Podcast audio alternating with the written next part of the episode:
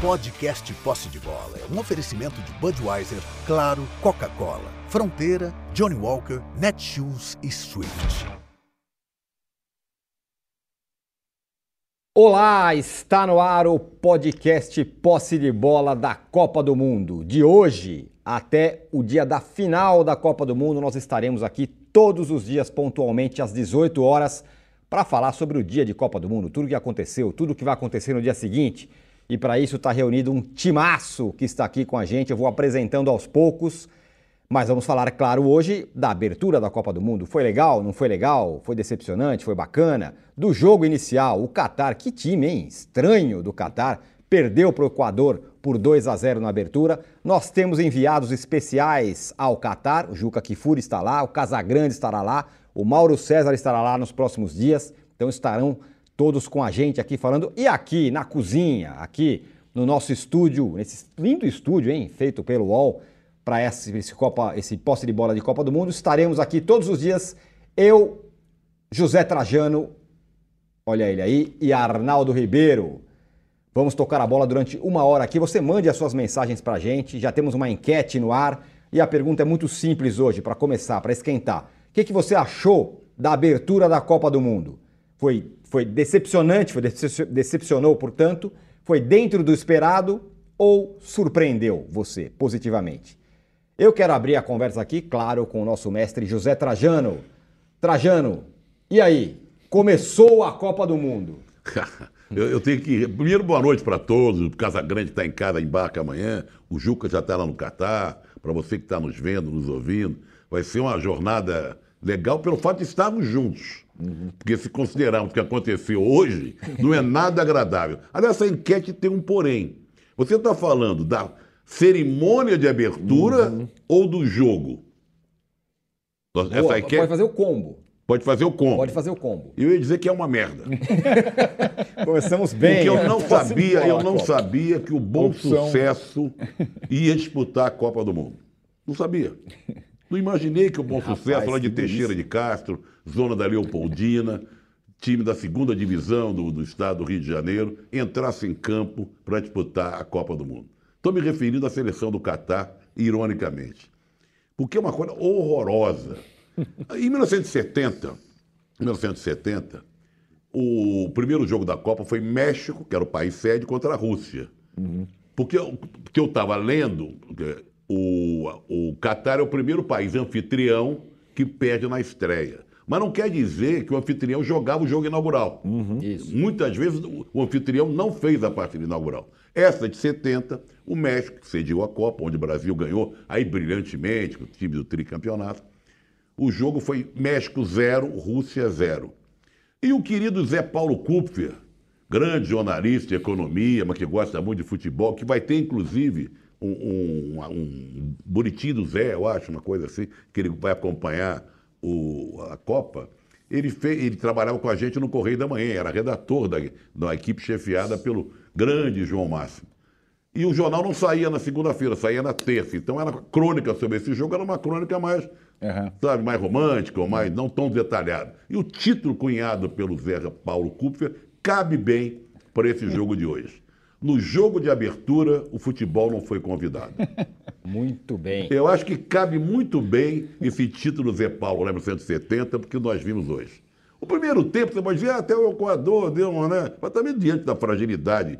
Com aquele, aquele goleiro do Catar, me lembra essas peladas que a gente faz no Futebol Society. Tem um amigo que não chegou atrasado ali, não tinha goleiro, vai, vai pro, pro gol, gol vai pro gol, gol, quebra um galho aí, porque o fulano vai chegar depois, né? O goleiro titular. Então, olha, foi um jogo horroroso, uma das piores seleções que eu vi jogar, que certamente talvez seja a seleção mais horrorosa.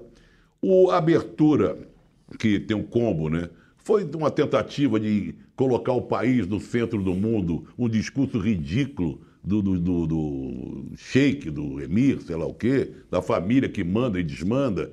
É um negócio tão estranho no Catar, um país homofóbico, um país misógino, todas que, que violam os direitos humanos e tal. Aliás, eu acho que essa cobertura da Copa, nós temos que falar da bola rolando, mas tem que ter um, uma visão crítica e muito crítica do que está acontecendo lá. A gente não pode deixar passar essa oportunidade, não é?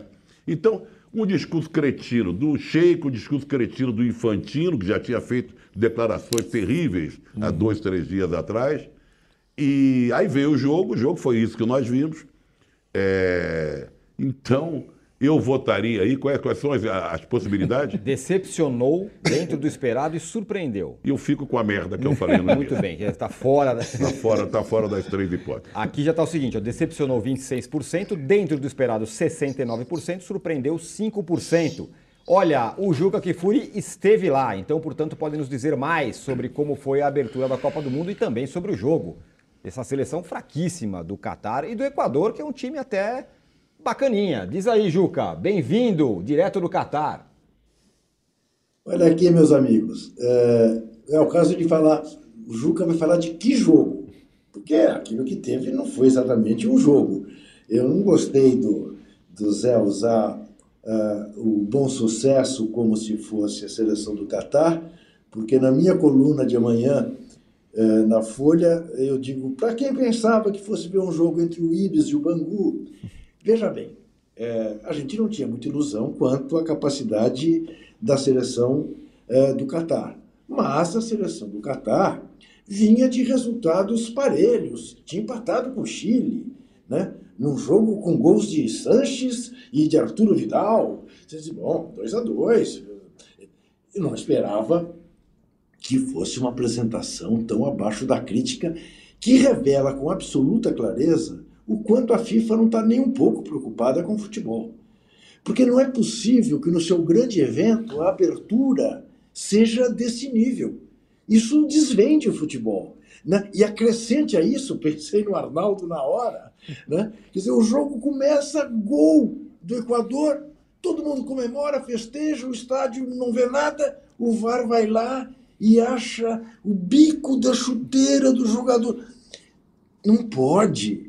Não, quer dizer, e imediatamente na tribuna de imprensa pairou a desconfiança. Mas será que vão fazer com o, o Catar o que fizeram com a Coreia do Sul na Copa Asiática em 2002, foram levando, levando na Bado Apito, né? Porque ninguém viu. Começou uma discussão, não, houve impedimento. Mas que impedimento? Não, não então, bola lá. O cara meteu a mão na bola, não, não meteu a mão na bola. Tinha lá uma chuteira, tinha uma, uma, uma, um impedimento milimétrico. Tem que mudar essa regra. O VAR, assim, atrapalha demais o futebol. Não é possível né? O primeiro gol da Copa, vá. Ah, coisa mais chata. Bom, o Zé Trajano tem toda a razão. Uma coisa foi a cerimônia de abertura, outra coisa foi o jogo. Não foi, que não houve. Segundo tempo, então, o Equador descansou e ficou aquela coisa horrorosa. Né? Eh, eu nem vi, para falar bem a verdade, porque eu já saí do estádio no meio do jogo para tentar chegar ao hotel, porque estava muito difícil as circunstâncias de saída do estádio e de trânsito. Bem, é, não, não vou falar de Infantino, do príncipe. O príncipe saiu no meio do jogo, que foi, aliás, uma das coisas a me atrapalhar. Porque como o príncipe ia sair, ficaram segurando quem queria sair também durante uns 15 minutos numa calçada, tomando um vento desgraçado, ventania, chuva de areia do deserto, é, é, para o príncipe poder sair com sua comitiva. Né? por razões de segurança. Mas, enfim, não vou falar nem do príncipe e nem desse infantino, né, que, com o perdão do trocadilho, precisa amadurecer. Né, porque o que a, a entrevista dele, falando as bobagens que falou, é realmente abaixo da crítica. Agora, o show em si, eu diria, foi muito melhor do que aquele que a Joana Avelange produziu em Itaquera porque foi simpático, foi animado, foi alegre, depois teve uma homenagem bonita né, para as torcidas, para algumas características de torcidas uh, do mundo inteiro. Uh, Cantou-se cantou até olê, olê, lá, e eu, eu achei que ia culminar, não culminou, não, mas lembre-se que os dois gols foram do número 13, o Valência. Foi uma maneira de homenagear o novo presidente do Brasil. Né? Quando começou, leu, lá, eu falei, Cacilda, vem um Lula aí? Não é possível. Não veio.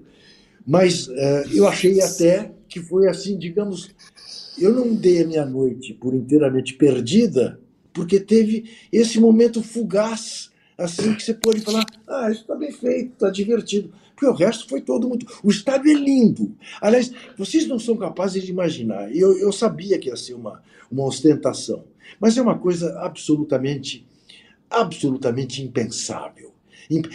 Parece provocação. Parece coisa de novo rico que joga na cara das pessoas a sua riqueza. Eu até escrevi isso. É, essa é a cidade ideal do João Dória. Gargantilha de ouro, Rolex de ouro, pulseira de ouro, entendeu? Tudo de ouro. É um negócio de doido. Que os caras construíram sete estádios, já tinha um, que é cada um mais estiloso do que o outro. Parece um concurso de arquitetura. Aliás, a cidade inteira parece um concurso de arquitetura. Prédios arrojadíssimos. Tal. Agora, você não vê ninguém na janela, você não vê ninguém na rua, literalmente ninguém na rua. É uma cidade fantasma nesse aspecto. Você fala, mas cadê as pessoas? Parece aquela coisa assim, né, piratas do deserto. Onde é que elas estão? Você não vê. Você não vê. A não ser que você vá ao shopping, que você vá ao restaurante e tal. Enfim, uh, vai, eu não sei como vai terminar essa Copa. Está uh, começando desse jeito. É tudo muito estranho, gente. Muito, muito estranho. É a ganância.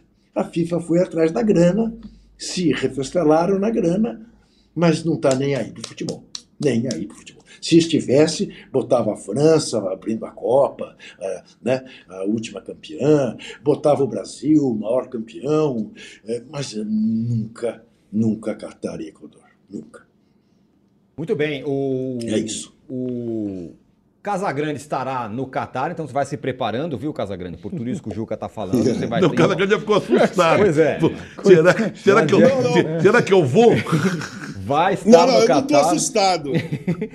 estará no Catar, então, portanto, daqui a pouco vai estar direto de lá falando com a gente, mas por enquanto não está, está em São Paulo ainda. E aí, Casagrande, a pergunta que eu faço para você, o Juca falou, não sei o que vai dar nessa Copa, mas pelo jeito com a seleção do Catar a gente sabe o que vai acontecer, né? O time é muito fraco, né?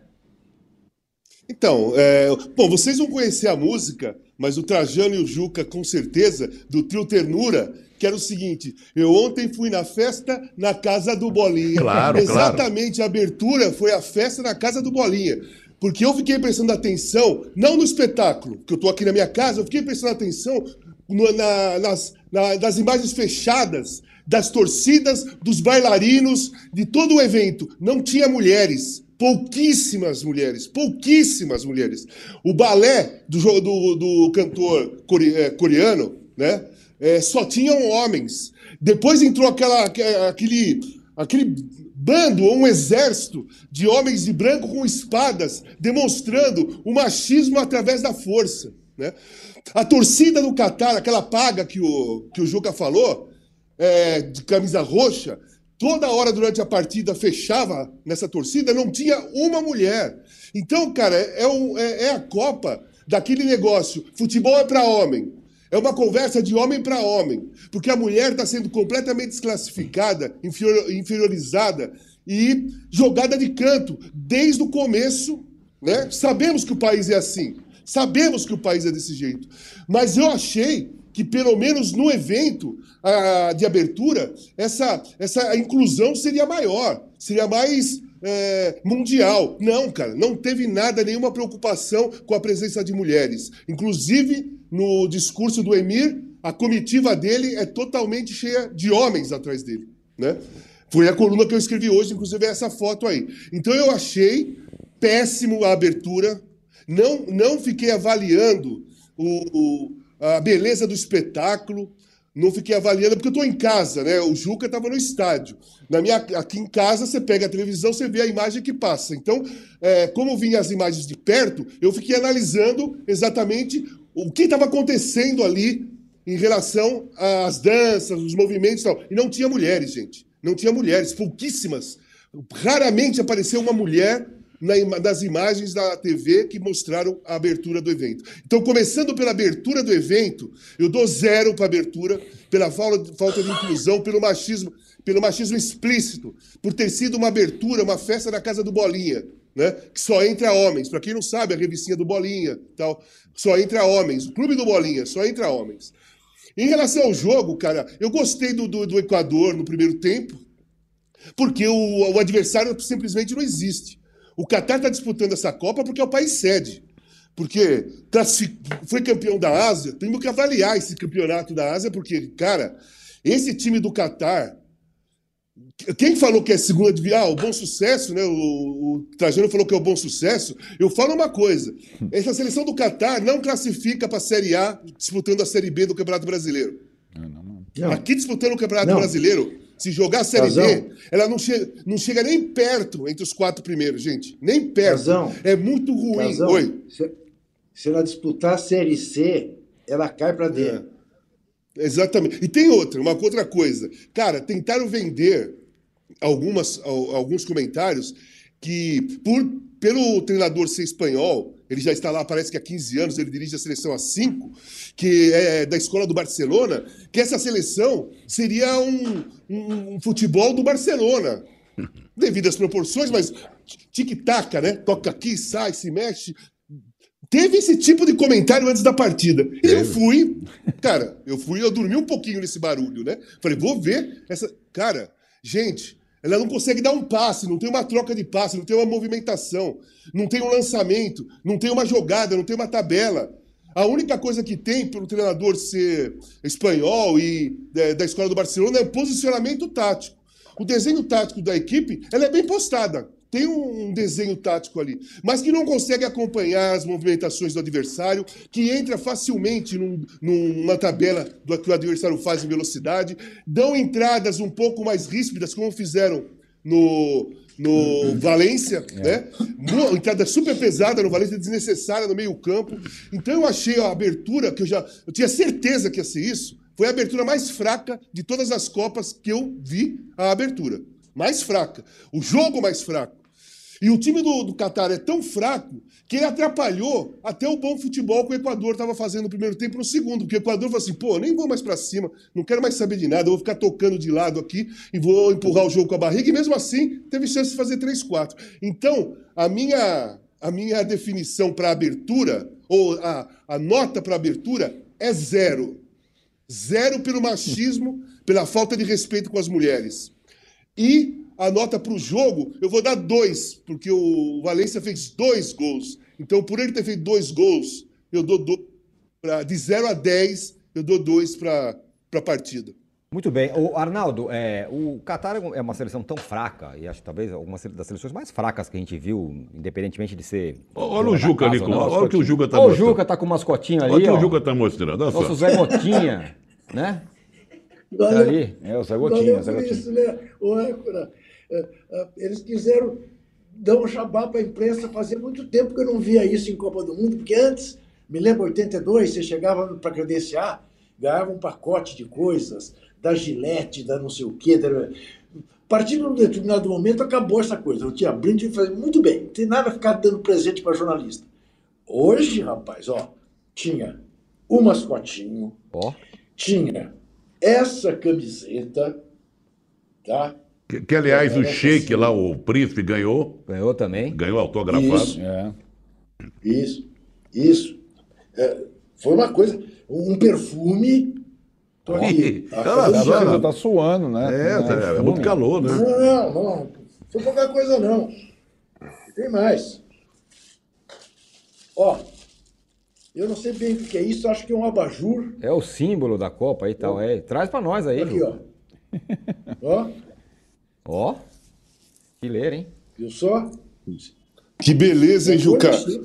Agora, agora eu fiquei com uma inveja. Agora tá com o cenário. O, o Casagrande vai pegar o kit dele quando pois chegar é, lá. O Casão, o Casão, eu, eu acho que não vai ter todo o jogo, tá, Casão? Acho que foi só na abertura, tá? Se perdeu esse Não, mas só, rapidinho, antes do Arnaldo falar. Esse, esse mascotinho parece o Gasparzinho. É o Gasparzinho, exatamente. É o Gasparzinho. É o Gasparzinho. Olha, o, o Casagrande também hoje. Ele falou do Bolinha e agora do Gasparzinho. Isso, exatamente. Então falando que é o fantasma da Série B. Juca, ela tá mais... Ela tá mais para Fred Krueger do que qualquer outra coisa. Para quem não conhece o Fred Krueger, é o Nightmare. Hã? E, essa e o aqui, símbolo? Esse, e esse cachecol? Ó, oh, que é isso, ah, Juca. Ah, não, aí já é outro, aí já é outro ah, nível. Outro né?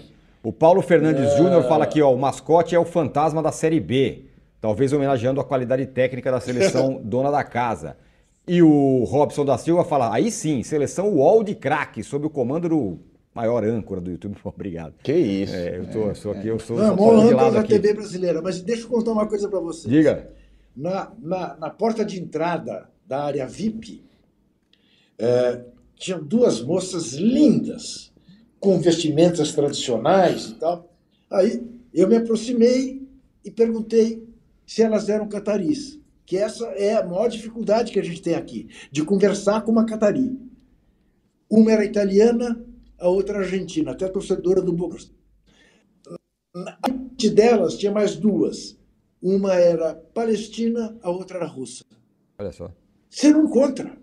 Uhum. Todas vestidas, paramentadas, com eh, indumentárias tradicionais, muito bonitas, muito luxuosas, tudo cheio de ouro, né, douradas e tal.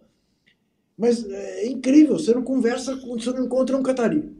A sensação que eu tenho é que assim, ó, já vendemos a Copa para vocês, agora se mandem, acabou. Vamos acabar com esse negócio logo. Ainda faltam 28 dias, venha com calma. O, Arnaldo, é, a fragilidade desse time da, do, da, do Qatar também, de certa forma, até não dá pra gente medir exatamente o que é o Equador. O fato é que, com um time tão ruim no grupo como esse do Qatar, o Equador desponta com uma chance de avançar na, na, na para a segunda fase. Vai fazer uma disputa possivelmente contra o Senegal. Amanhã a Holanda enfrenta o, o, o Senegal. Fica um grupo meio ao feitio para o Equador passar, que não é uma seleção exatamente ruim, é uma seleção interessante até. É, acho que é, ficou bem claro que o Equador é a terceira força da América do Sul, foi assim eliminatórias todas. Né? O Equador não correu o risco de não se classificar para a Copa em nenhum momento. Não é um time ruim, não. Tem jogador jogando na Premier League, titular de time, Brighton lá, o Caicedo é muito bom jogador, o Valência que joga no time do Jorge Jesus, né? é. O Fenerbahçe, né? Faz gol, tem personalidade, tem uma linha defensiva forte, é um bom time. E, e acho que com a ausência do Mané em Senegal, que faz muita diferença, as chances do Equador passar de fase são consideráveis. Em relação ao adversário da estreia, de fato, eu, eu acompanho Copa desde 78. Eu nunca vi um time tão fraco. Já vi El Salvador perdendo de 10 da Hungria, já vi. Já vi um monte de time ruim, Kuwait, já vi tudo. Agora, agora capricharam, né? A caprichar, não- de fato, eu. Olha, Ressuscitaram coisa. o bobo do futebol. Quem fala, não tem mais bobo do futebol. Exato. Tem, né? É o Qatar. Porque, como o Casão falou, fora a questão daquela entrada meio desleal no Valência, no, no- e não foi por inocência, já foi meio quase por uma. E até por isso acho que o Equador tirou um pouco o pé no segundo tempo. Mas ago- agora, nós temos um personagem na estreia, temos, né? Não é simples, o cara faz dois gols numa. Fez três, né? Fez três, Fez exato. três, Se fosse três. o maldito VAR, teria feito três. Já fez cinco em Copas do Mundo, ele já tinha feito outros três gols em Copas do Mundo.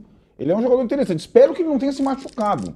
Porque ele insistiu voltar, voltou para o segundo tempo e saiu, como o Trajano está falando, em relação à França. Tem tanto jogador que está saindo da Copa do Mundo que para o Equador seria é, muito ruim o desfalque do Valência. Mas é isso, Tironi, acho que essa é a chave. Primeiro que é o seguinte, né? O Qatar, ele é cabeça de chave. Então todo mundo caiu no grupo do Qatar e já agradeceu a bolinha. Porque os outros cabeças de chave são os times mais poderosos. No grupo A é o Qatar. Então a Holanda não é a cabeça de chave, ela é a favorita do grupo, mas ela não é a cabeça de chave. Então é um grupo diferente esse. E também lembrei da a única seleção anfitriã que não passou de fase, África do Sul em 2010, a gente estava lá, né, Trajano? Era uma outra situação. Quase classificou no final, fez alguns jogos interessantes, tinha alguns jogadores interessantes. Isso aí que a gente viu, de fato, um, cara, um, é um arremedo de time, Mas, mas um você sabe, mas você sabe que tem uma coisa que não sei se a gente falou ao vivo, viu, Tirone? Hum. Eu acho que o Azagrande falou antes, que a gente estava no esquenta aqui do programa, que eu acho que é um assunto que a gente podia debater aqui.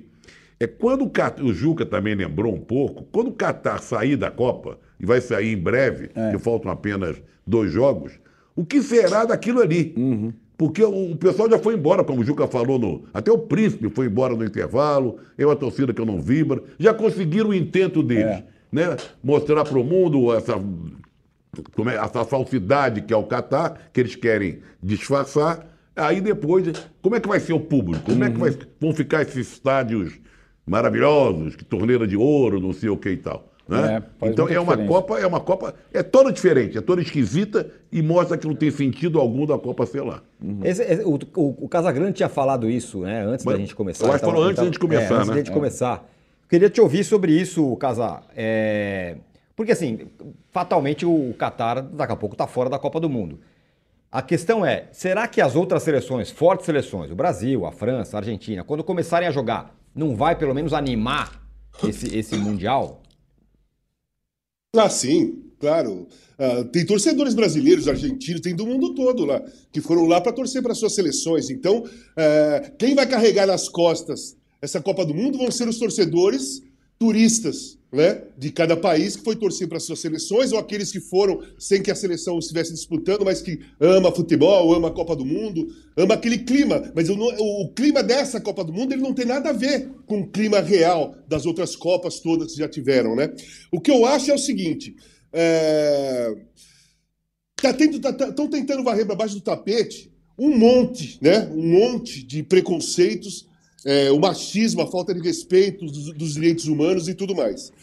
Que tentou ser mascarada nesse início, mas é, é tão forte, é tão enraizado dentro da cultura. Não é nem cultura, eu ia falar cultura é um erro. Ah, o, não respeitar direitos humanos não tem nada a ver com cultura de país, hein? Né? Tem muita gente colocando isso. Pô, isso aí é, nós temos que respeitar a cultura do país deles. Desrespeitar direitos humanos, ser machista, ser, ser homofóbico, não respeitar as mulheres, não faz parte de cultura nenhuma. É uma questão religiosa da, do Islã. É uma questão religiosa do Islã. Então não são leis. Né? Não são leis. O que eu queria dizer é o seguinte: eu acho que depois que a Copa, que, a, que o Qatar sair da Copa, que eu acho que na próxima rodada que o Qatar jogar, ele já vai ser eliminado na próxima rodada. Eu acho que as coisas vão ficar mais apertadas para quem foi para lá, que ao mesmo tempo que quer torcer, quer se divertir um pouco. A mostra maior foi que foi está sendo uma enganação. Né? Na, minha, na, na, realidade, foi uma propaganda enganosa. Né? Você falar que vai poder tomar cerveja é. em volta do estádio, para os torcedores é. chegarem, ah, ah, pelo menos em volta do estádio vai dar para tomar cerveja, então vamos para lá para a Copa. Vamos para a Copa que vai dar para se divertir. Aí chega dois dias antes da Copa, que a grande maioria dos torcedores estão lá, os caras anunciam que não vai poder tomar cerveja, então foi propaganda enganosa. Muita gente gastou dinheiro com passagem aérea, com hotel, tá? É, para chegar lá no Catar, pelo menos com a cabeça que, além de ver jogos, iria se divertir tomando a sua cerveja com os amigos, conhecer outras pessoas, conhecer pessoas de outros países, acabou. Né? As cartas foram, foram dadas anteontem. As verdadeiras cartas do jogo foram dadas anteontem. Então, essa Copa, além de tudo isso que nós já estamos discutindo, que nós temos que prestar atenção até o final, não dá para falar de bola rolando só nesse, nesse lugar, nessa Copa do Mundo. Nós não podemos esquecer o que está acontecendo ao redor. E o que acontece ao redor o tempo todo na, no, no Catar é o seguinte: quando acabar, quando o Catar for eliminado, o interesse e a preocupação em deixar o turista minimamente confortável vai acabar. Eu não tenho dúvida que vai acabar. E as restrições vão ser para valer. Né? Não vai ter divertimento, não vai ter, você não vai sair é, na rua despreocupado, tranquilo, sabe? Podendo falar, fazer, conversar, abraçar uma amiga que se encontra de quatro em quatro anos, com jornalista que eu conheço, muitas jornalistas, muitos jornalistas, abraçar, dar um beijo, falar como é que tá. Quer dizer, o afeto público, ele é negado. Né? Então, quando o Qatar cai fora, isso vai pegar pesado, eu não tenho a mínima dúvida, que não vai ter nem nenhum descanso, nenhuma folga, nenhuma trégua, como já não está tendo, né? Está muito claro que não vai ter trégua, mas com a saída do Qatar a coisa vai piorar. O Erivaldo aqui fala, âncora, eu sou eu, manda um abraço para o Casão e para o meu querido Trajano. Sim, o Qatar é fraco, por isso vai catar coquinho na Copa, diz ele. É, e o Márcio Ferreira da Rocha fala: que posse de bola, melhor mesa de pós-jogo. Muito obrigado, Márcio. Reforço, reforço o convite. Veio a Campinas para tomar uma gelada e comer uma torta no bar. Em Campinas está liberada a cerveja. Campinas, é? por enquanto, está. Por, Catar. que consta. Então, iremos. Arnaldo, é, primeiro gol da Copa com VAR.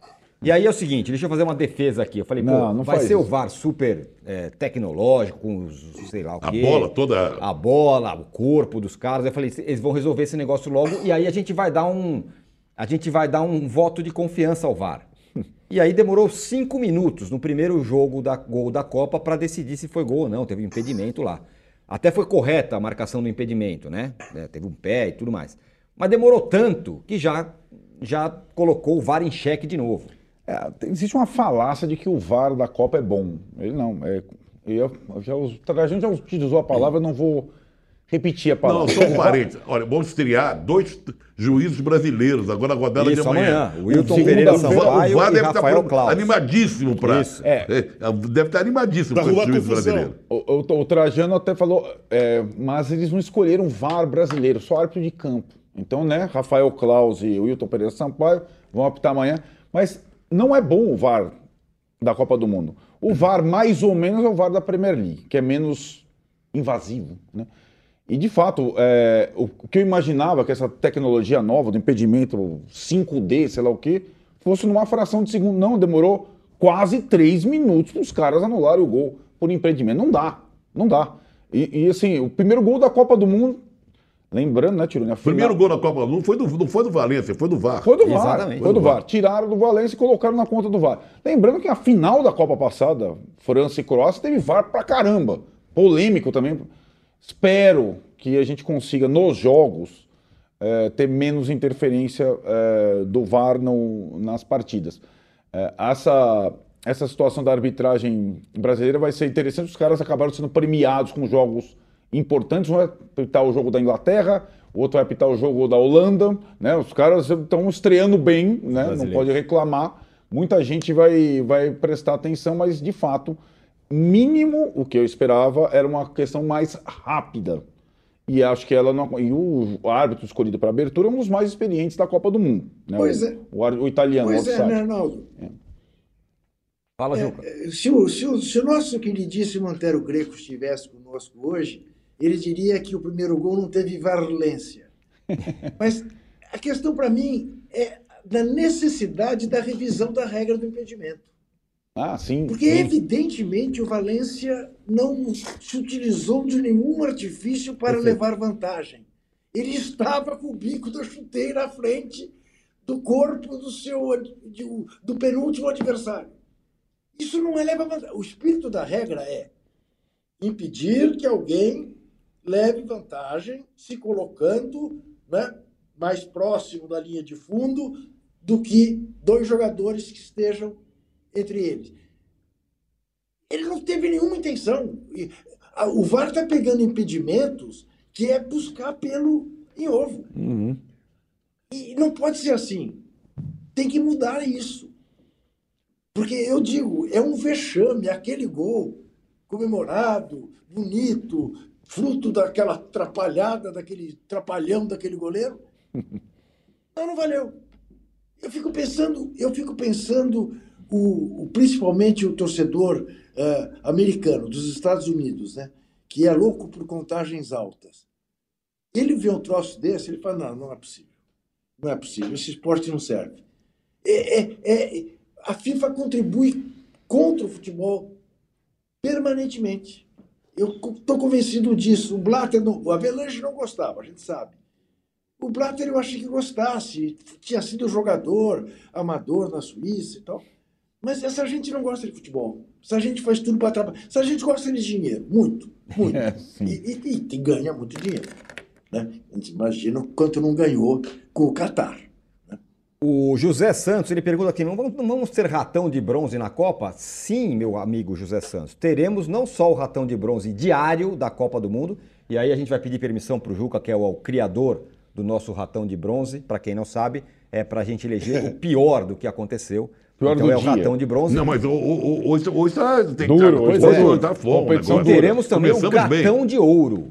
Todos os dias para a melhor coisa do dia. Então Tirone, todos pensem. Antes de começar o programa, eu tenho uma eu informação aqui que, que eu não sei se você confirmou, você e o Arnaldo, em relação à FIFA e a, a proibição da FIFA, agora revigorada, que não, que não vai permitir que o pessoal da Dinamarca, o Neuer, o Kane usem a abraçadeira. Exatamente Saiu isso. essa notícia agora? Saiu uma notícia no Daily Telegraph, um dos principais eh, jornais do Reino Unido, de que a Inglaterra não vai poder e não vai usar o Harry Mesmo Kane, pagando portanto, a multa. Mesmo pagando a multa. Teoricamente não É a a notícia multa. do Daily Telegraph, vamos ver. O jogo é amanhã, às 10 da manhã. Inglaterra e Irã, vamos ver se ele vai entrar com. A história é a seguinte: ele entraria Tironi, em campo. Tironi. Diga, Casão, só, só explicar rapidinho. Não, pri- o, o Harry Kane entraria com a braçadeira de capitão, com as cores do arco-íris, que é as cores do símbolo LGBTQIA. E O Neuer segundo o também. Telegraph, O Neuer não também. vai. E o Neuer também. Então, Diga lá. então, só que o, o lance não é mais a multa, Trajano. Porque a multa eles iam pagar. O lance é que a FIFA está ameaçando dar punição técnica. Então, se o capitão Ah, chegar com a, isso? É entrar em campo. É, se o capitão entrar em campo com a faixa, de- com a faixa, com as cores do arco-íris, ele vai tomar cartão amarelo. Tá. Então ele já entra na partida pendurado com cartão amarelo. Foi isso que eu vi agora há pouco, porque a multa, os, o- a- os países, as, as confederações tavam- não estavam ligando para a multa, iam pagar a multa e pronto. Aí veio uma ameaça de punição técnica. E a, a a Federação Inglesa estava esperando uma, uma confirmação dessa punição técnica para ver se iria usar a faixa ou não. Então o que está acontecendo foi o seguinte: foi uma coação mesmo. Uhum. Entra que vocês vão tomar amarelo. Então, não sei se já está oficial, mas já foi uma ameaça anunciada. E Ótimo. você sabe que na Copa do Mundo, dois amarelos tiram você do próximo jogo. você- Exatamente. Do E jogo no, seguinte. no campeonato são Exatamente. sete jogos no máximo. Você já fica. Imagina o Harry Kane toma um cartão, entrou em campo, pumba, cartão no Harry Kane. É, é realmente uma, uma punição muito É a coação, severa. não. Essa coisa é quase. É um absurdo. É um absurdo. Pois é, e, e aqui. Mais o- um, hein? Mais um. Mais um. Mais um dos absurdos. Aqui o. O Maicon Pompiani fala: Juca e Trajano, essa Copa lembra 78 pela questão do regime? Lembrando, em 78, Copa na Argentina, regime militar pesadíssimo na Argentina eh, durante o Mundial. Juca. Sem dúvida, sem dúvida. Lembra a Argentina de 78, lembra Berlim de 36, né? Quando você pensa no desrespeito aos direitos humanos. Quando você pensa em tanta gente que morreu ou fruto do nazismo, né? ou pela ditadura argentina, quanta gente desapareceu, quanta gente foi jogado no rio né? de, de avião, quanta gente foi torturada, e quantos trabalhadores morreram para fazer essa Copa do Mundo e para fazer a cidade nova, né, que, que nasce em função da Copa do Mundo. É, segundo o Guardian, 6.500 mortos, isso com dados da Organização Internacional do Trabalho, a OIT. Não é nada que alguém tenha inventado. né? E, e- e o fato objetivo é esse. Você olha para as pessoas é, que hoje estavam lá, é, acho que foram homenageados, um grupo de trabalhadores. Você olha para eles, você fica com vontade de, de levar um prato de comida, porque está na cara que a situação deles é muito ruim, é muito ruim. Né? E aí eu quero reforçar o que disse o Casagrande, é, você não pode atribuir isso à cultura. Você atribui à cultura, por exemplo, né, todas as características que nos distingue ou que os distingue, distingue os indígenas de nós outros. E, e- e há que respeitar e muito. E há mais do que respeitar, há de tentar aprender com eles. Né? Porque eles sabem, por exemplo, preservar a natureza de uma maneira que nós brancos não sabemos. Bom, eh, questões religiosas, elas, elas têm seu limite. É óbvio que você não pode respeitar nenhuma religião que diga que você tem que crucificar o seu inimigo. Isso é barbárie. Isso é bar- Então, é claro que há aspectos culturais que você tem que levar em conta e respeitar. Mas não é tornar isso absoluto. Então está desculpado tudo o que fizerem. Porque cometem barbaridades. E está justificado porque é, culturalmente sempre foi assim aqui. Está na hora de mudar, meu amigo. Está na hora de mudar. Veja o que está acontecendo numa porção de países muçulmanos. Jovens de 14 e 15 anos, Sim. revoltadas contra a burca, querendo andar sem ela, querendo usar um biquíni. E ora, e por que não? Só voltando à pergunta sobre a Argentina, parece que tem que ver no noticiário, não sei se o Rubens pode, que hoje morreu uma das mulheres, das, das senhoras de maio, que ficavam Sim, na praça. praça de maio. Morreu acho que aos 93 Isso. anos, né? Uma das Sim. grandes lutadoras. E também fica aqui a recomendação, né? 19, Argentina, 1985, né? Do Darim, que lá que nós estamos falando sobre a Argentina desse, desse período, fica aqui a recomendação, esse período terrível vivido aqui pelos nossos irmãos. Muito bem, é, eu vou pegar o nome dela já já e vou falar aqui para vocês sobre isso. Agora, é, voltando a dentro de campo, eu falei, né? Tinha falado pro, pro Casagrande ali. Daqui a pouco as seleções começam a jogar, as seleções grandonas e tal. eu achei começa... engraçado você falar. Daqui a pouco as seleções começam a jogar, porque essas agora não, mas, mas não, não é? jogaram. As seleções é. começam a jogar. Equador um pouquinho. Por, é, por enquanto não foi isso. Mas aí, Arnaldo, temos uma questão. Uma das principais Acontece, perde um jogador por dia. Pá, pá, pá, uhum. pá. Agora é o Benzema que está fora da Copa é, da França, né? Junta-se ele o, o Kanté, o Pogba, Isso. só para ficar nos três. Imagina um time que perde Não, um tem cara aquele que joga Kanté, na Alemanha também. Um, pois é.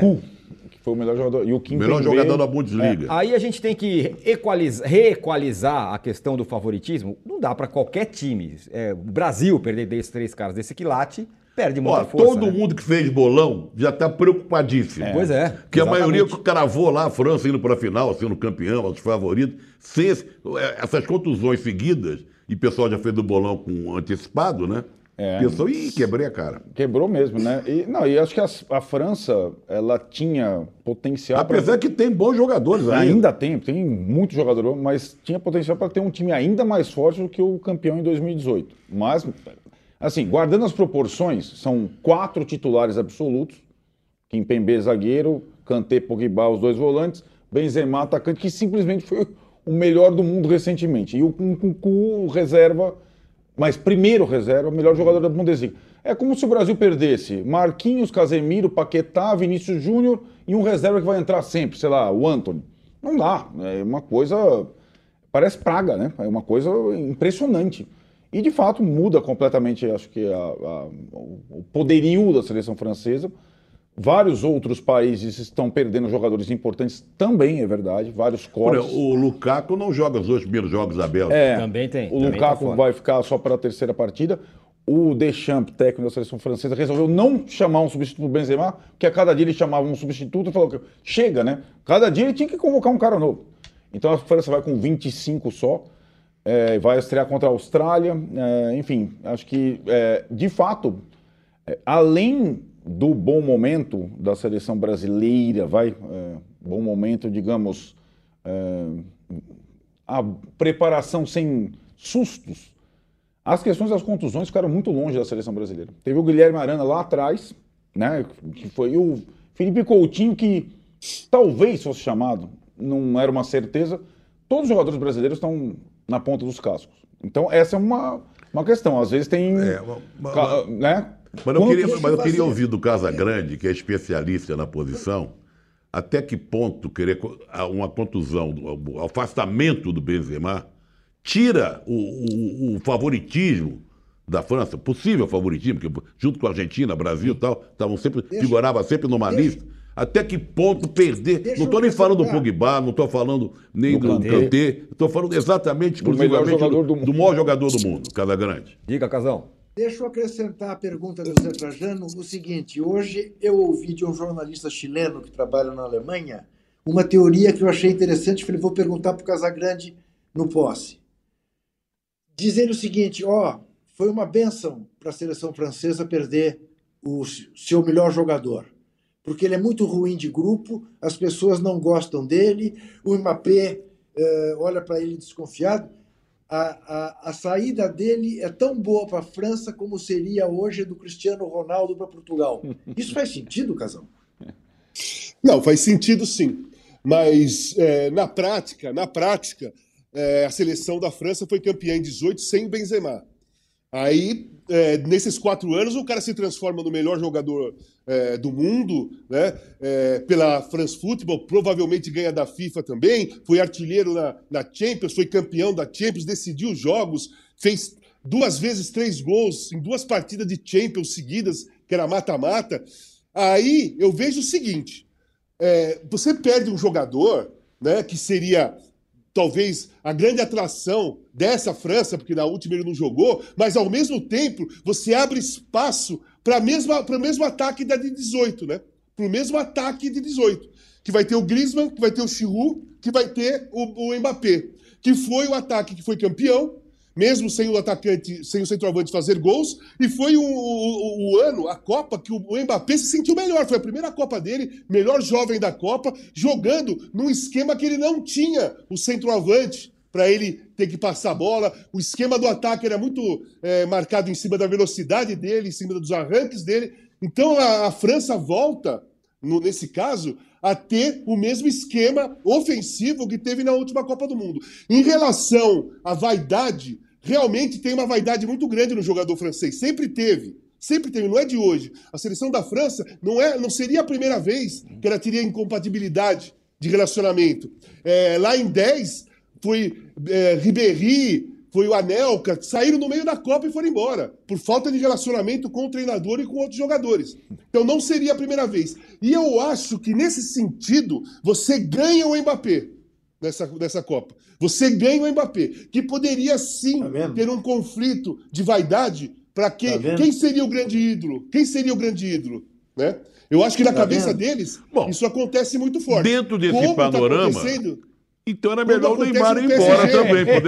o Neymar iria embora, Esse abriria, não, não, não. o Vinícius Júnior iria titular. É que o Neymar, o, é, Trajano, muito mas, o, pelo, pelo, mas o brasileiro, o, o, brasileiro não tem esse tipo de, de problema de relacionamento. Do, do grupo, né? Uh, o futebol brasileiro não tem isso, é acostumado. O futebol brasileiro é acostumado a ter sempre um ou dois que tem privilégios até que os outros se tudo bem, aceitam numa boa, como foi 2002, com o Ronaldo, foi 98, já foi com o Pelé, já foi com o Romário. Enfim, o, a, o, futebol brasileiro, ele é acostumado, o jogador brasileiro, ele é acostumado a saber que tem dois, três no elenco, que tem mais visibilidade, é, tem mais espaço, né, são mais destaques. Isso é acostumado. Na, no, no francês, não.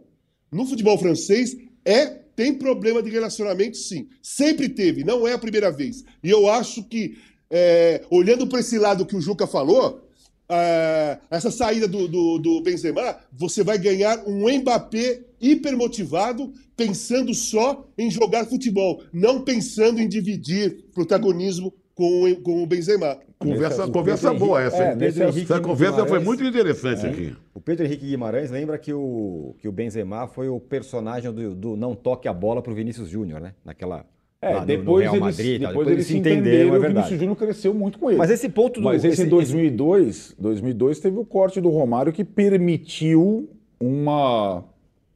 Foi a última Copa que o Brasil venceu. Sim. Permitiu uma, vai um, uma reorganização, reorganização de lideranças importante também, é porque o Romário era meio voo solo. O, né? o Romário era muito maior que todo Exatamente, mundo na, em 2002. Exatamente. Mas é interessante, a gente está falando, vai, vai desfalcar, e agora? Vai ser o Benzema? Bom ponto do casal. Não, ponto Pode legal. Ser que... Eu só, sabe que eu estou curioso também com a nossa enquete. Como ela tá? Com, como é que ela tá? O que você achou da abertura da Copa, é a nossa enquete? Decepcionou 30%, Trajano. Só? Dentro do esperado, 63%. Ah, dentro do esperado. Surpreendeu, apenas 7%. Mas ele surpreendeu a pergunta positivamente é ou negativamente? É porque tem o decepcionante, já, já tem o... O, o, o, o Tironi... Oi, Tironi, fala, Casão. Só uma coisa. Eu gostaria de ver o Benzema jogando a Copa do Mundo, tá? Eu gostaria muito de ver o Benzema jogando a Copa do Mundo, porque é, é um dos grandes centroavantes, fazedores de gols que tem no, no, mundo nesse momento, cheio de moral, o melhor momento da carreira dele, e ele tava, estava merecendo ter essa Copa do Mundo bem, sem ter contusão, sem nada. Ele merecia jogar essa Copa do Mundo como o Lewandowski vem merecendo desde 18 e tal. E o Benzema merecia jogar essa Copa do Mundo por tudo que ele vem fazendo nos últimos anos. Não, e eu gostaria de vê-lo. O que eu achei eu legal é que foi levantado uma outra. Sim, uma, exatamente. Um, sabe, uma outra visão em torno da, da, ausência Sim. do Benzema. Isso que foi legal. Uhum. O, só para eu falei, eu tinha prometido dar o nome da, da senhora, das, das, de uma das mães da Plaza de Maio que, que faleceu, é Hebe de Bonafini, que Sim. faleceu é, hoje, né, Trajano? É, aos 93 anos, aos 93 anos. São... O, Tironi, fala, fala. Só mais uma coisa. Diga lá. Não, só queria, só queria avisar vocês que eu sou presidente do Sindicato de Proteção aos Camisa 9, né? Então, é, me entendam quando eu falo que eu gostaria de ver o Benzema. Não, por isso que eu joguei claro, a pergunta é. pro Casão claro. falando, ó, você que, claro. você que é. dominou ali, jogou ali, sabe eu sou, pre eu, sou eu sou presidente mundial Perfeito. de proteção ao centroavante. Ao centroavante, com, com toda razão. É, é, esse negócio que, que o Casagrande falou, e eu sinceramente não tinha pensado, nunca tinha passado pela minha cabeça esse ponto de vista, agora casa com uma coisa que eu vi. Eu não vou lembrar quem era a repórter, qual era a TV, mas eu estava assistindo, é, acho que era na rádio até que eu estava ouvindo, alguém falando que tinha acompanhado, algum repórter que tinha acompanhado o treino da França e que, surpreendentemente, o ambiente estava muito leve, todo mundo rindo. Depois da, da, depois da história do Benzema, todo mundo lá se divertindo, que o ambiente estava ok e o repórter estava surpreso com isso. Claro que eu estou fazendo uma. uma, tô, projetando alguma coisa. Olha, então, de, que o dentro que, que dessa, dessa falou, do, do é sindicato aí do. Que o, Camisa 9. Que, que o Casagrande é o presidente aquela minha ideia pode ser usada para a próxima. Uhum. Poderia ter sido usada agora. É. Pegar os times mais fracos, poderiam, tipo um draft da, da NBA, se utilizar de reforços. Por exemplo, o Haaland ficar fora da Copa é uma maldade com o futebol. Então, poderia, seria autorizado pela FIFA que esses times mais fracos requisitassem alguns, o Haaland, por exemplo, Sim. esses jogadores importantes que estão. O, o Salah. Uhum. Né? Aí você viria o Salah jogando na Costa Rica, o Haaland jogando talvez no Catar, mas não ficaríamos é, sem, sem, ver, eles, sem eles numa Copa do Mundo. Outra opção Outra era, era fazer uma seleção supranacional. É, tem. Bota-se é. a turma toda é num, num, num balaio time, só. balaio é. só, time da FIFA, é. sei lá, grandes caras Diga, diga, Casão. Tem que ver se o Haaland fosse no sorteio cair para o Qatar se ele estava afim. Não, não, não, não. Aí, aí, aí, aí a controvérsia, a controvérsia. Exatamente. É. Coitado não, porque aí o cara se achava no direito de escolher também. Falei, Vai, é, eu fui escolhido, mas eu não tenho muita chance em outro time aí, né? Sabe quem seria técnico dessa seleção suprapartidária? A gente conversou um pouco sobre ele antes da Copa, antes do, do programa. Ah, já sei. Quem? Uma... Carlos Alberto Parreira, tá em toda a Copa. Ah, ele, ele ah ou Bora Milutinovic. Ou Bora, um ou Bora. É verdade. É, uns dois. Bom, o, o Parreira, se não me engano, ele dirigiu cinco seleções diferentes. É. Isso. Uai, Foi até expulso. Foi mandado para o olho da rua durante uma Copa, durante do Mundo. Por um shake que entrou Foi, em campo entrou, lá, mandou embora. Entrou, tá. melou o jogo. Melou o jogo. Exatamente. Bom, a França até que estava jogando. Ah, é, mais um desfalque da seleção. Enquanto isso, como disse o Arnaldo, seleção brasileira voo de cruzeiro. A grande questão é se o Vinícius Júnior joga ou não. Né? Esse é o grande problema que o Tite tem que, que, resolver a partir de agora. Que inveja que a turma deve estar dele, hein? Todo mundo. É. Não, eu, eu, eu, bom, falta o Brasil estrear na quinta-feira, né? Então vamos. Eu acho que esse dilema, aquele segredo, é. essa coisa vai render até a última hora, porque está sendo guardado pelo Tite essa, essa definição. Não sei se ele já definiu e não quer revelar, ou se ele mesmo está indefinido uhum. em relação a isso. Se deixa o Fred no meio de campo, ou o Bruno Guimarães, que é um excelente jogador, uhum. e deixa o porque tem uma coisa dessa Copa, é, que é diferente das outras, que nós temos direito a cinco substituições. Uhum. Isso. Isso altera um pouco a maneira de enxergar o time que você vai escalar. Não é? Porque você pode se utilizar mais no banco de reservas. Uhum. Isso pode alterar muito a maneira de jogar de várias seleções. O cara botar um time para jogar, mas tem um outro aqui que ele sabe que, que vai, dependendo do jogo, vai entrar ali, né? Não sei. Eu gostaria de ver o Vinícius Júnior no time. Uhum. Né? A imprensa espanhola, então, todos está desesperada com isso aí. Agora vamos ver o que vai acontecer. É, é, porque é um negócio muito estranho, né? Você ter um cara que é um dos destaques do, do, maior time do mundo, que é o Real Madrid. Esse cara é brasileiro e esse cara não ser o titular é, da Copa. Ele teve uma temporada melhor que a do Neymar, embora a do Neymar tenha, tenha sido muito boa. Lá no negócio da FIFA lá, ele ficou mais bem colocado do Oitavo que o, lugar que ele do foi. que o Neymar, é. né? Ele, o, o, Neymar já não é o cara, é, não é o voo solo da seleção, não é o principal e único astro, né, Arnaldo? Foi a primeira vez que isso acontece, desde que ele foi para a seleção brasileira. Vai. Hoje tem um, digo, do mesmo nível para rivalizar. O Casagrande falou tanto das, das Copas com mais de uma estrela, e o Brasil teve muitas vezes isso, né? É, na última conquista tinham três jogadores acima da média, Ronaldinho, Rivaldo e Ronaldo. É a primeira vez que o Neymar tem uma companhia e o Vinícius Júnior é um. Não, tem é companhia. Entre aspas, porque a gente não sabe se, se vai jogar. Se vai jogar é, é. Tem um jogador, vai, tão aclamado, ou como, quase como ele, para dividir atenções tal. Isso é. E, e, acho que tem essas duas questões para o Tite até a estreia. Uma é sempre vai responder sobre o Daniel Alves, sempre. Ele não vai conseguir explicar de fato. E se ele não colocar o Vinícius Júnior como titular, ele vai ter que responder não para a gente, mas para todo mundo, para a imprensa mundial. E aí, eu acho que esses treinos lá de Turim, naquelas temperaturas baixas e tal, indicam que ele pelo menos estava testando aquela formação mais vezes, da que utilizou contra a Gana, que era o Paquetá um pouco mais atrás, Vinícius Júnior de titular. Agora, precisa combinar não com os russos, com os sérvios, né? Porque eu acho que é uma estreia, não é uma estreia fácil, é uma estreia desafiadora. É um time, é um adversário interessante. E o segundo jogo contra a Suíça também não é um, um adversário fácil. Então eu acho que deve estar passando bastante coisa pela cabeça do Tite. E essas trocas, Trajano, acho que a convocação dele me dá a impressão que ele vai trocar a turma da frente toda para continuar com o mesmo gás durante as partidas. Só que tem um jogador que não gosta de sair. Um deles não gosta de sair. O Neymar não gosta de sair de jogo, né? E ele raramente foi substituído pelo Tite em quaisquer condições.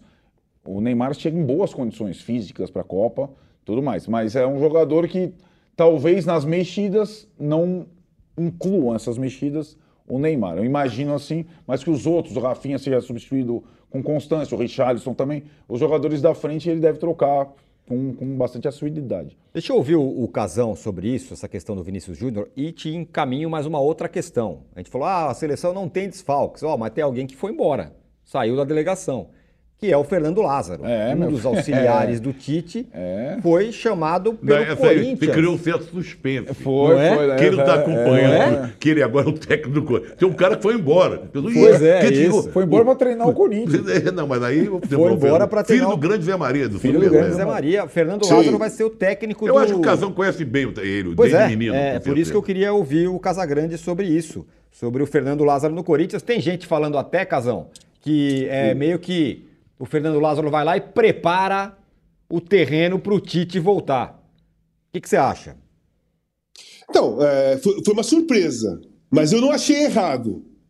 Porque na dúvida de você contratar um treinador, um outro treinador português, um treinador argentino, os treinadores que é, já conhecem o futebol brasileiro, como o Voivoda, que renovou Fortaleza, né? Eu acho que o, a diretoria se reuniu ali e veio o bom senso de, de é, chamar o Lázaro, porque ele fez um ótimo trabalho, apesar de ser um, um, trabalho de curto tempo, mas ele preparou o time, né? Depois que o Silvinho saiu, é, ele deu uma melhorada no time, ele deu uma, fez uma mudança e o time melhorou um pouco tecnicamente e taticamente lá quando estava numa crise terrível.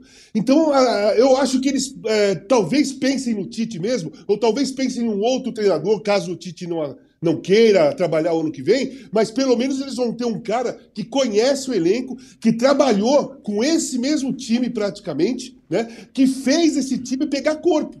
Né? Foi, foi o Lázaro que fez esse time pegar corpo. Porque quando o Corinthians perdeu para o Santos, se eu não me engano, de virada no Campeonato Paulista, lá na arena do Corinthians, né, com, do, com gols do, do Marcos Leonardo, o Silvinho foi demitido. Né? Foi nessa partida. Isso. Daí, até chegar outro treinador, foi o Lázaro que treinou a equipe, não foi? Sim, uhum, isso mesmo. Exatamente. Então foi o Lázaro que deu um certo corpo e não deu desespero na, na, na, diretoria de correr atrás logo de um treinador. Ficou tentando um, tentando outro, porque o trabalho do Lázaro estava indo. Só não quiseram apostar naquele momento porque ficaram com aquela impressão de, pô, o cara está resolvendo agora, nós não sabemos se ele vai ser um cara capaz de resolver por um, um, um longo período. E de repente, aquele período que ele trabalhou deu resultado melhor do que se esperava, porque o Corinthians classificou para a Libertadores, foi para a final da, da Copa do Brasil. Claro que com o Vitor Pereira, mas o Vitor Pereira chegou aqui e não pegou o time no fundo do poço, como estava antes. O, o, Lázaro deixou o time respirando para o Vitor Pereira trabalhar. Então eu acho que valeu a pena essa escolha. É, pô, filho do Super Zé, conhece o Corinthians na palma da mão. Né? Se não conhece como, se não conhece convivendo, conhece pelas histórias do pai, né? Mas conhece, né? Conhece o Corinthians, a história do Corinthians. E é isso. Isso é uma coisa importante. O Corinthians precisa nesse momento de gente que conhece o Corinthians, tá? Que conheça bem a história do Corinthians, sabe como funciona o Corinthians. Eu até dei uma ideia uma vez que eu achava que uma vez por semana o treino dos jogadores tinha que ser lá no Parque São Jorge. Porque o jogador tem que saber como que é o clube, o jogador tem que saber como convive ali dentro, como que era o, o estádio que o Corinthians jogava lá atrás, ou que o, que o Corinthians treinava na, na, década de 80, de 90, antes de ter o CT. É, uma convivência com os, com, com os, associados. Eu acho que valeria a pena para os jogadores sentirem na pele também como é o Parque São Jorge, né? Porque você tem que conhecer o Parque São Jorge. Você não pode jogar no Corinthians sem conhecer o Parque São Jorge. Aí não dá. Perfeito. Jogar no Corinthians só conhecendo o CT e o Arena, não dá. É, a, a história do Corinthians está no Parque São Jorge. A Lucimere Toyama, Arnaldo, ela pergunta se o, se o Fernando Lázaro vai ser o André Jardine do Corinthians. É, tem algumas semelhanças. É, não tão conhecimento, né?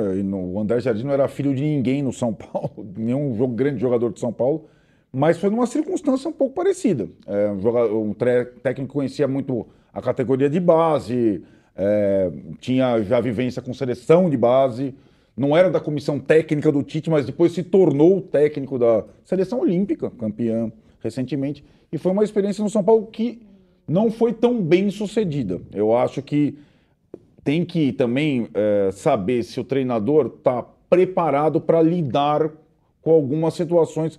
O grupo do Corinthians, que gostava do Silvinho, né, é, é um grupo de jogadores muito experientes e que tem uma vivência longa. Não no Parque São Jorge, né, Casão? Mas lá na arena. Jogadores antigos é. que dominam aquele ambiente. Cássio, Fagner, Gil, Fábio Santos, Renato. É, então, o Fernando conhece bem isso e vai ter que lidar com essas lideranças para também conseguir se estabelecer. Né? O Jardim foi tentar fazer uma reformulação não tinha tantos jogadores históricos do São Paulo, mas aí tinha Diego Souza ali, Nenê ali e tal, e não, não deu muito certo. Ficou na pré-Libertadores e saiu rapidinho no início da temporada. O, o, José Santos pergunta se o Juca foi preso lá depois das Não, é a, a questão da notícia não, do ele, Fernando Lázaro, ele, na verdade, ele caiu, caiu, a conexão dele, Sentiu. a gente está tentando reconectar. Eu acho que a areia do deserto bateu Sim, lá. Ele... Exatamente. Tempestade de areia. Agora, é, Trajano, não é novidade, não estou falando que o Tite vai voltar para o Corinthians, mas de qualquer forma tem alguma relação, né? É, essa, um cara que é da comissão técnica dele ir para o Corinthians o Tite, que tem muitas relações com o Corinthians, e outras Copas já teve treinador se ajeitando durante a Copa, né? Lazzaroni em 90, no meio do caminho ele já se acertou com a Fiorentina, lembra disso? Lembro, claro. é, não, olha, aliás, quem está entrando no lugar do, do, do, Lázaro na comissão é o filho do Oswaldo de Oliveira. Isso mesmo. Exatamente. Isso mesmo. O filho do Oswaldo de Oliveira, que, que trabalhava no Fluminense, né? Vão observar adversário junto com o Ricardo Gomes. É, exatamente.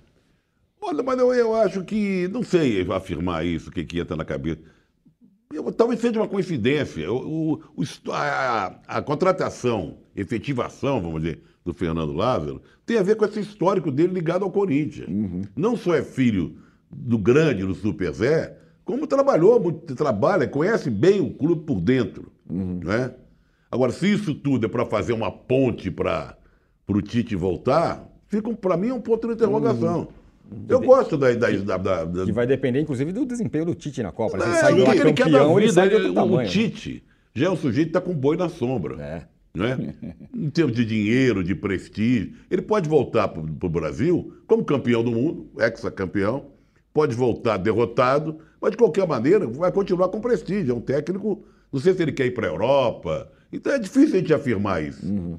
Eu acho que afirmando isso é um pouco diminuir o Fernando Lázaro, você entendeu? Certo. É uma tentativa um é. pouco de diminuir, como se ele fosse apenas um, uma tapa, ponte, um, um tapa-buraco para o outro voltar. Não, eu acho que foi legal, é um cara jovem, aplicado, tem história dentro do clube e até torcendo para dar certo, porque a gente precisa de, uma, de um sopro uhum. de renovação, de gente uhum. assim no futebol brasileiro.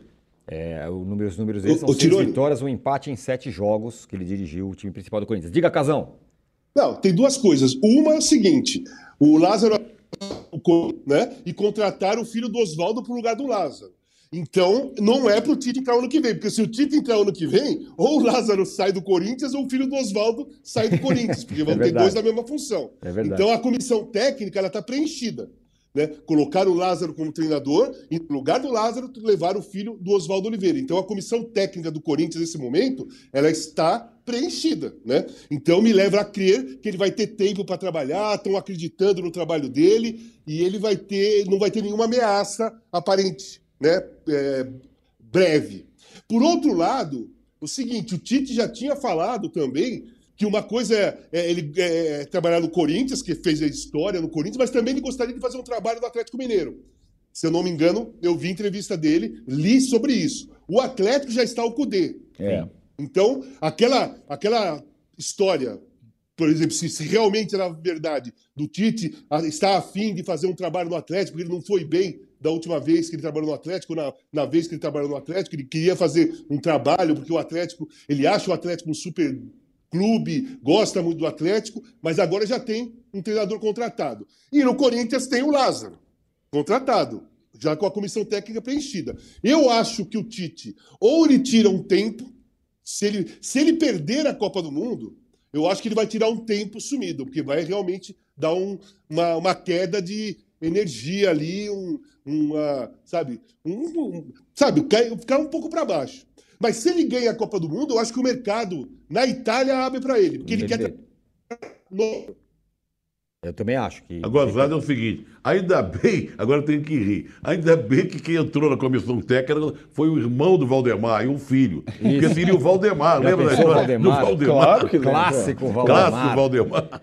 Muito bem, a gente está tentando reconectar com o Juca, a gente vai para um rápido intervalo. Só quero dizer o seguinte: esse aqui é só o primeiro posse de bola da Copa do Mundo. A gente vai ter posse de bola todos os dias às seis da tarde aqui é, para falar de Copa do Mundo, entendeu? Então hoje é o primeiro dia, estreia com o Casagrande, com o Juca. Mauro César, que já está no Catar, estará com a gente também nos próximos dias, mais o Trajano, mais o Arnaldo aqui.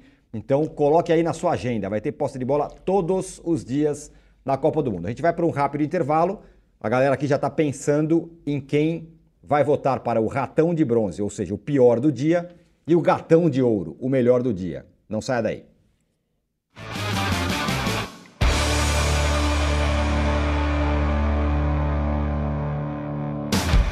Saudade acabou. O maior festival de pré-carnaval de São Paulo está de volta. Vem aí o Carnaval 2023. Shows de Zé Neto e Cristiano, Glória Groove, Barões da Pisadinha, Cláudia Leite, Dub Dogs, Luísa Sonza, Baiana System e muito mais. Dia 4 de fevereiro no Allianz Parque. Garanta já o seu ingresso. uol.com.br barra carnavalsp ou na ingresso.com. Carnaval, o seu reencontro com o carnaval é aqui.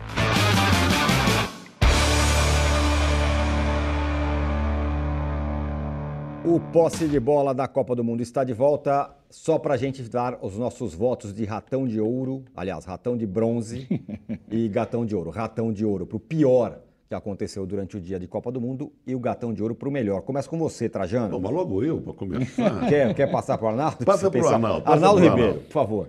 Bom, é assim, é, como os companheiros foram brilhantes ao analisar o entorno, o extra, que vai ser tema em todos os jogos todos os dias, eu vou me concentrar no campo. O pior, é, o ratão de bronze do primeiro dia, é a pior seleção anfitriã que eu já vi jogar na minha vida, a seleção do Catar. E o gatão de ouro, um jogador que eu já esperava bastante, mas que estreia com dois gols na Copa do Mundo, o Valência.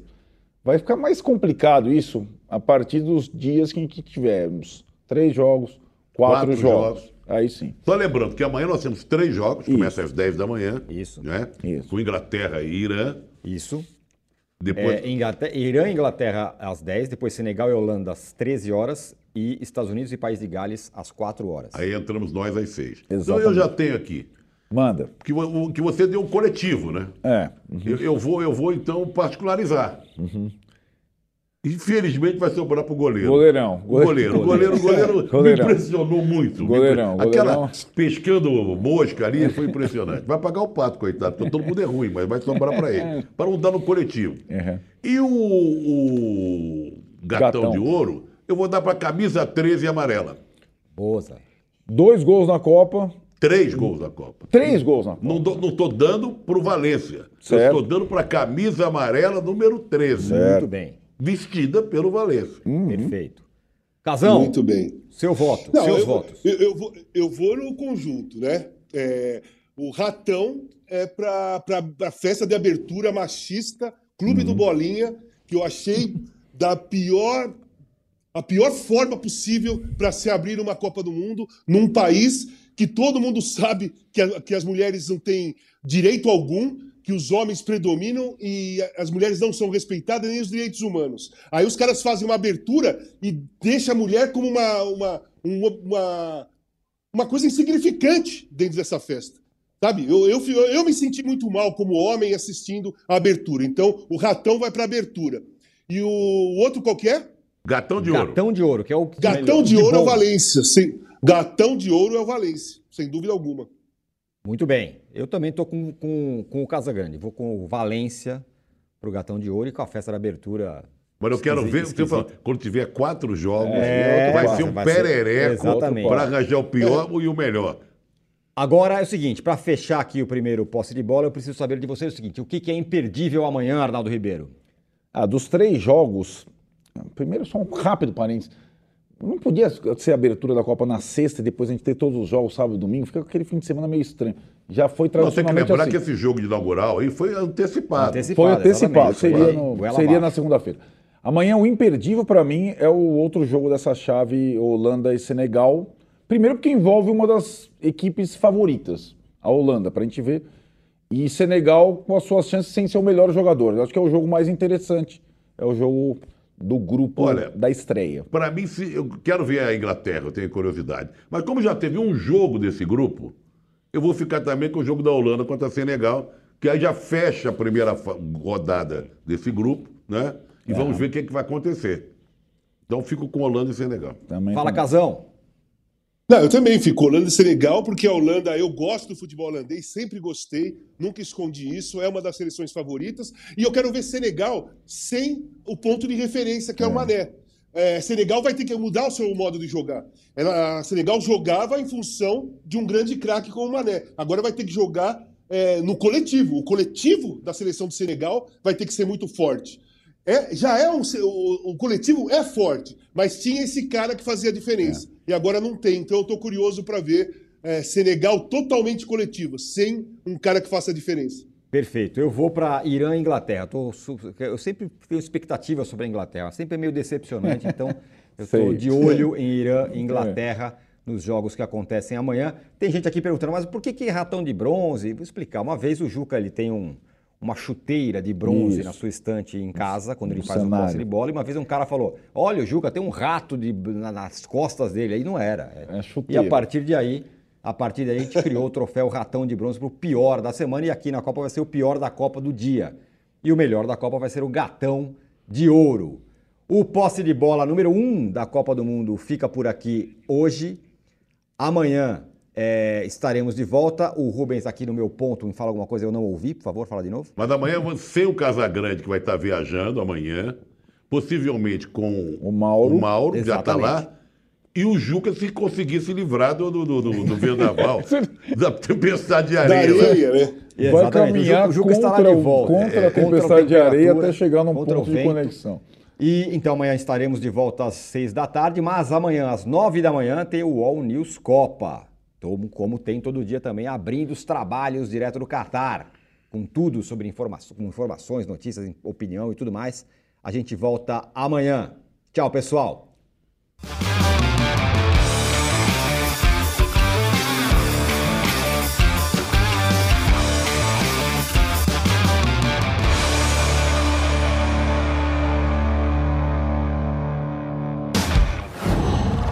Qual?